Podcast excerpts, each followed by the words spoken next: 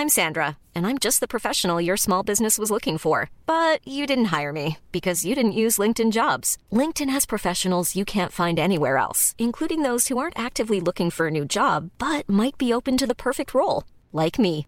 In a given month, over 70% of LinkedIn users don't visit other leading job sites. So if you're not looking on LinkedIn, you'll miss out on great candidates like Sandra. Start hiring professionals like a professional. Post your free job on linkedin.com/people today.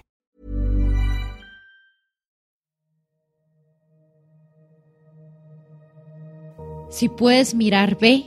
Si puedes ver, repara. Del libro de los consejos.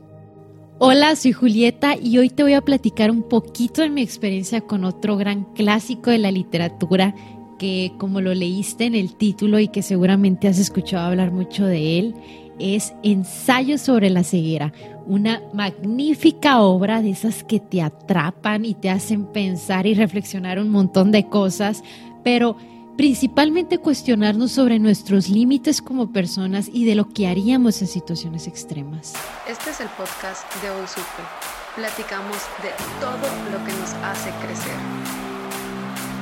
Todo lo que nos hace crecer. Este es el podcast de Hoy Supe. Todo lo que nos hace crecer. Bienvenido y bienvenida al podcast de Hoy Supe. Un podcast para crecer. Aquí te platicamos historias, eventos y personajes que le han dado forma al mundo tal como lo conocemos.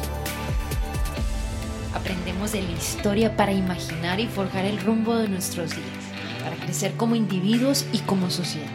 Porque solo si compartimos lo que aprendemos entre todos, lo vamos a lograr.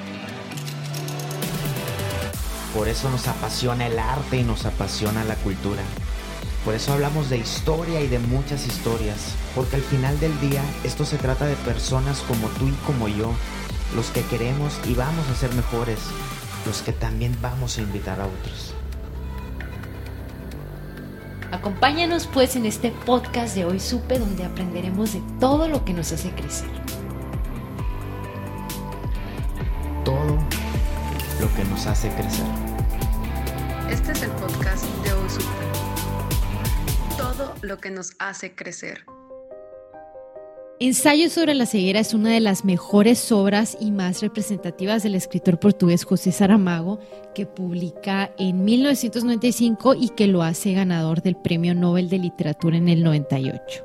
El mismo Saramago define a su obra como la novela que plasmaba, criticaba y desenmascaraba a una sociedad podrida y desencajada. Con esto puedes intuir que es una novela fuerte, en mi opinión sí es muy fuerte, pero antes de contarte un poco más de ensayo sobre la ceguera, me gustaría de una forma muy sencilla y resumida mencionarte un poquitito de la vida y de la ideología de este autor. Y es que José Saramago es uno de los novelistas más respetados en el mundo, no solo por su estilo y su forma de escribir, sino por su ideología. Se puede decir de él que fue un escéptico intelectual y que su lectura está muy comprometida con la condición humana. Se consideró a él mismo como comunista y se ubica dentro del marxismo. Él nació el 16 de noviembre de 1922 en Asinaga, Portugal, dentro del seno de una familia muy, pero muy pobre. Y desde un inicio su vida estaba destinada a la ficción porque su apellido verdadero tendría que haber sido Sousa, como el de su papá, pero al momento de registrarlo, cuando nació, el notario lo registra como Saramago. Él no terminó sus estudios, venía de una familia de campesinos que llegó incluso a viajar a Argentina en busca de una mejor vida y que al no encontrarla vuelven a Lisboa, Portugal, cuando él apenas era un niño. Y cuando creció no le fue tan bien, tuvo diferentes oficios como cerrajero, corredor de seguros, entre otros, pero también fue un lector voraz que se convirtió en periodista, comenzó a escribir y desafió su destino. Y entre los aspectos más destacados de la vida personal de Saramago es que en 1969 se afilió al entonces Partido Comunista de Portugal, que era un partido básicamente clandestino en plena dictadura fascista de Antonio de Oliveira Salazar y que buscaba lo imposible, el final de los monopolios de la economía, la reforma agraria y la democratización del acceso a la cultura y educación. Y cinco años después de su afiliación al partido, Saramago participa en la famosa Revolución de los Claveles, la que pone fin a los 48 años de la dictadura de Salazar y que comienza con la transformación de Portugal. Con esto podemos eh, intuir muchas cosas. Saramago sí fue un escritor mediático porque fue un apasionado en temas políticos, fue un crítico de la democracia, fue un fuerte opositor de la política de Estados Unidos ante el resto del mundo y también se mostró preocupado por lo que definió como un planeta de horror. Y creo que esto solo lo hizo defensor de muchas causas populares. Y si tienes la oportunidad y si te interesa, te recomiendo profundizar acerca de su biografía. Yo solo te estoy mencionando un poco y muy por encima los aspectos más destacados de su vida para poder entrar en contexto, ya que considero que la obra no se puede separar del artista. Y aprovechando esto, me parece importante decir que incluso podemos no estar de acuerdo con la forma de pensar de un escritor como lo es Saramago. Se vale y se vale cuestionarlo y hasta contradecirlo si es necesario, pero no por eso debemos de dejar de reconocer su obra y su arte y saber un poquito del trasfondo de novelas como las de este tipo de escritor que son reflexivas y analíticas porque buscan hacerte pensar y como él mismo decía, yo no escribo para agradar ni para desagradar, sino para desasosegar. En mi opinión, la postura que mostró José Saramago frente al mundo hizo que hubiera una total coherencia en él como escritor y en su obra. Personalmente creo que fue un poquito muy hater y aunque decía que no es que fuera pesimista, sino que el mundo es pésimo, también decía que los únicos interesados en cambiar al mundo son los pesimistas porque los optimistas están encantados con lo que hay.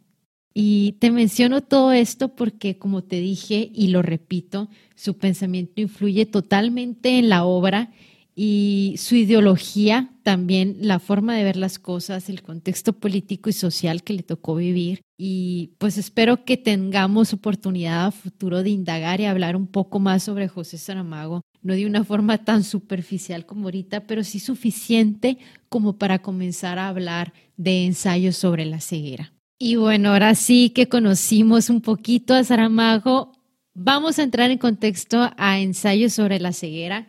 La historia arranca con un conductor que queda inmovilizado frente al semáforo en verde, deteniendo el tráfico, porque de la nada se queda completamente ciego.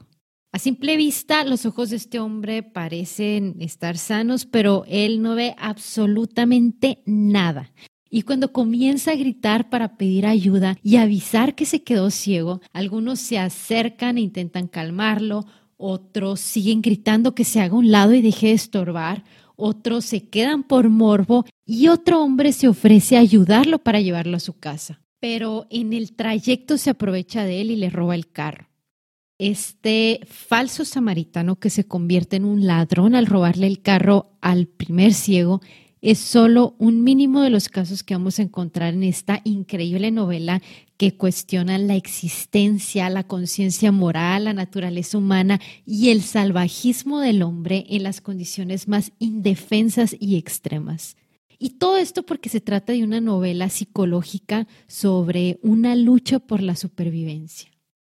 Después de esto, el primer ciego, en compañía de su esposa, acude con un médico oftalmólogo que le revisa los ojos y no encuentra nada. Nada en la córnea, nada en el iris, nada en el nervio óptico, ni nada en ninguna parte, porque se trata de una ceguera inexplicable. Y es así como prácticamente inicia todo y de pronto estamos ante un brote de ceguera blanca que se llega a convertir en una epidemia que se transmite con el más mínimo contacto o proximidad física cuando el primer ministro y el Estado se dan cuenta del problema, que se está volviendo esto cada vez más grande y serio después de examinar toda la situación y las posibilidades de todo lo que está sucediendo.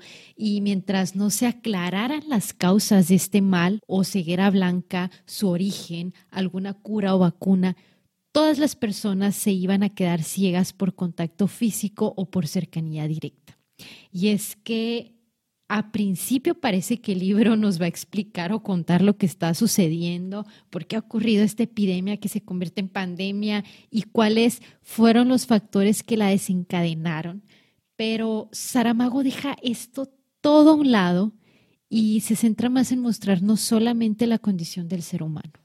Con todo esto, los personajes se ven obligados a permanecer en una cuarentena total y obligatoria que no se sabe si van a ser 40 días, 40 meses o 40 años, por si te suena familiar, pero todos tienen que estar encerrados y encerrados en un manicomio abandonado en las peores condiciones con órdenes muy paranoicas y brutales.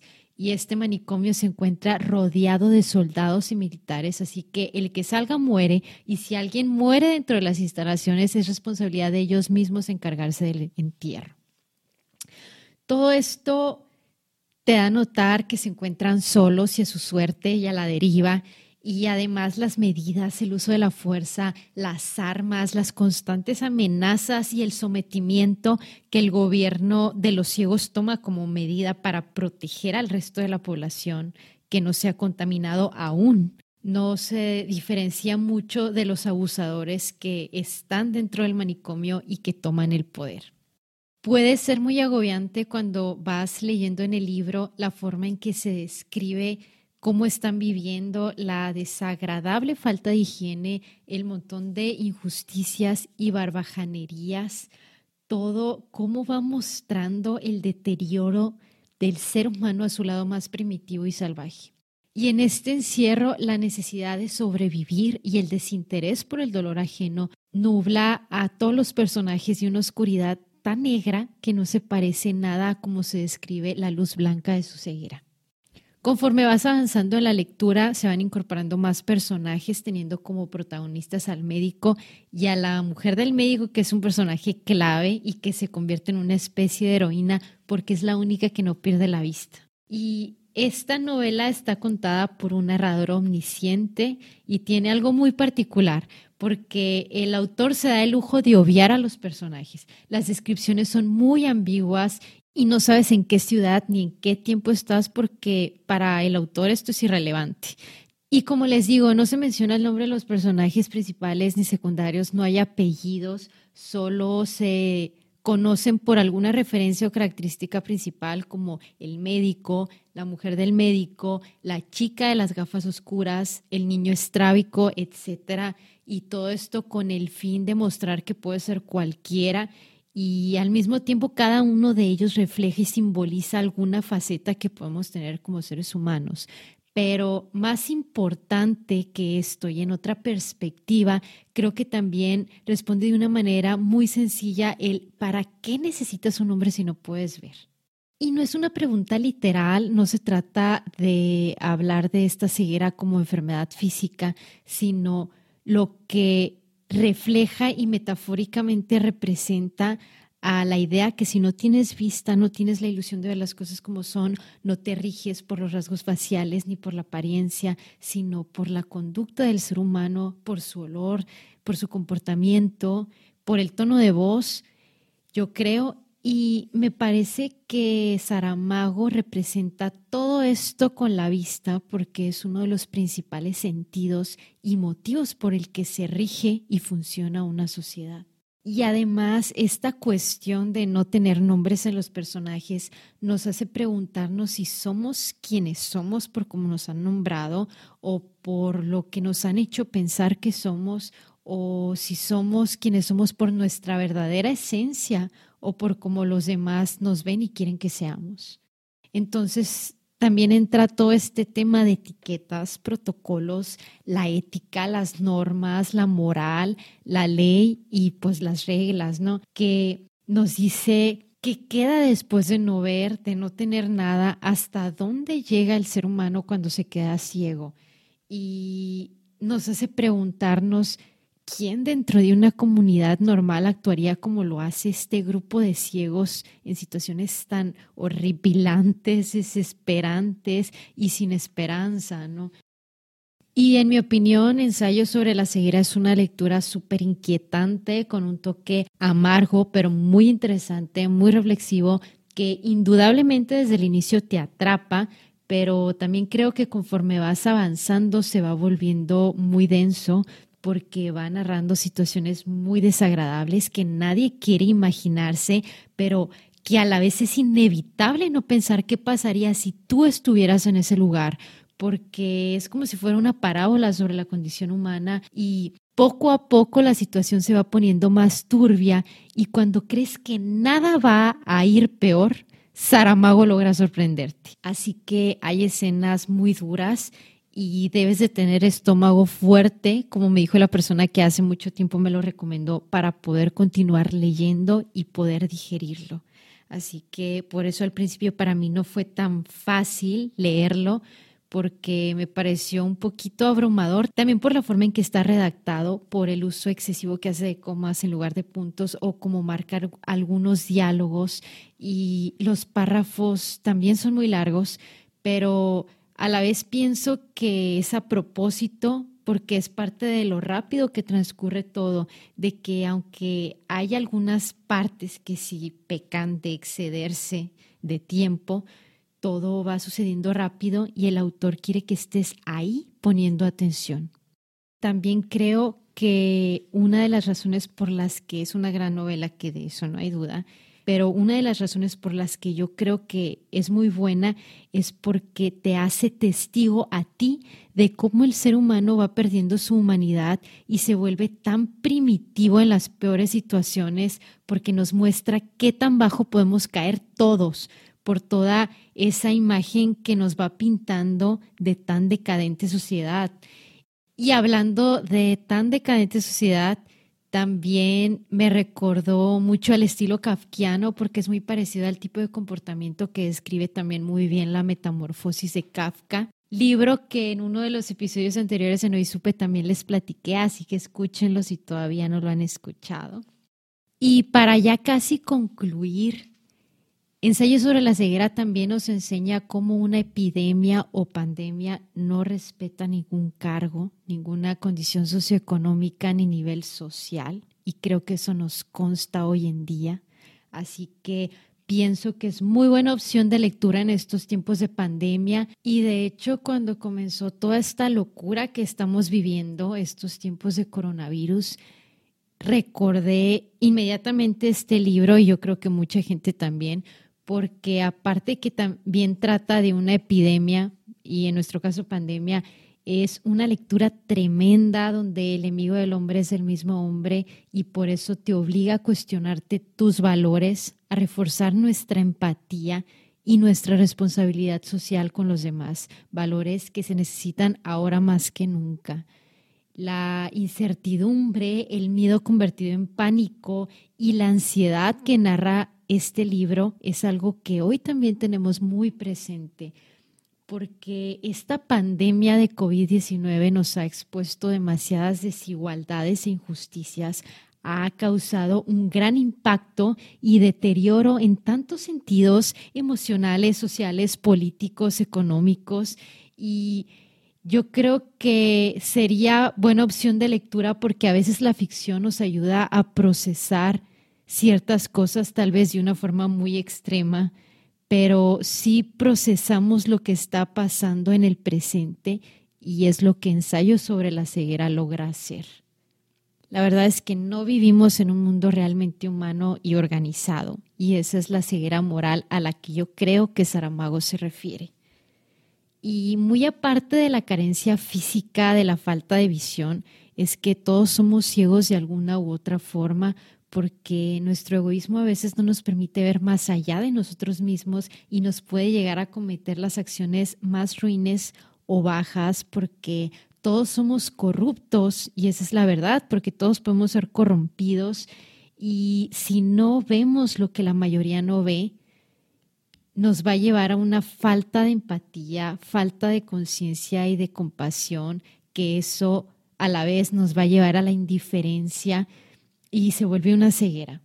Y si esa ceguera se vuelve una enfermedad viral tan contagiosa y nos exenta de cualquier responsabilidad social, eso nos puede llevar inmediatamente a la ignorancia, a una decadencia e incluso a situaciones tan extremas como por ejemplo puede ser una anarquía que va a justificar cualquier medio, incluyendo la violencia, con el fin de eliminar cualquier tipo de autoridad, poder o mandato. Por eso es importante la responsabilidad de tener ojos cuando otros los perdieron. Y en un mundo que está lleno de ciegos vivos, este libro nos lleva a cerrar los ojos para que cuando los abramos hayamos podido valorar, rescatar y recuperar el afecto, la esperanza, la solidaridad, la empatía y sobre todo el amor. Y vuelvo a repetirlo, en esta novela se tocan muchísimos puntos sobre la naturaleza humana, sobre la esencia del hombre y su salvajismo en situaciones muy extremas. Y la verdad es que hay tanto por deducir y por concluir en este libro que difícilmente puedo englobar todo sin spoilear y sin desentrañar cada escena. Así que te invito a que si no lo has leído, le des una oportunidad, a que te lleve a reflexionar y a que forjes tu propia opinión sobre este libro. Y si es que ya lo leíste, seguramente tienes tu propia opinión, pero volviste a reflexionar conmigo y de eso se trata. Y me encantaría que nos compartieras tu opinión en Hoy Supe ya que continuemos leyendo y creciendo juntos. Me despido deseándote mucha fuerza en esta pandemia donde tengo la esperanza de que ya casi vemos la luz y a que no olvides que estamos todos juntos en esto y recordándote la frase del libro de los consejos, si puedes mirar, ve, si puedes ver, repara. Gracias por escucharme y llegar conmigo hasta el final. Un abrazo enorme y nos seguimos encontrando en los episodios de hoy.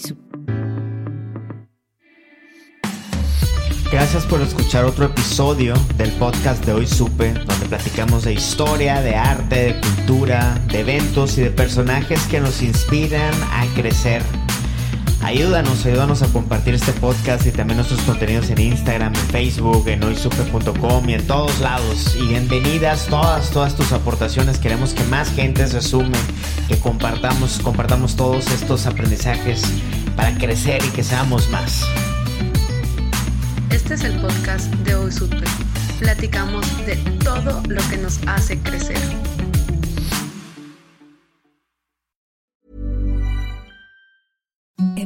The softest sheets you've ever felt. Now imagine them getting even softer over time. That's what you'll feel with Bowl and Branch's organic cotton sheets. In a recent customer survey, 96% replied that Bowl and Branch sheets get softer with every wash. Start getting your best night's sleep in these sheets that get softer and softer for years to come. Try their sheets with a 30-night guarantee. Plus, get 15% off your first order at bowlandbranch.com. Code BUTTERY. Exclusions apply. See site for details.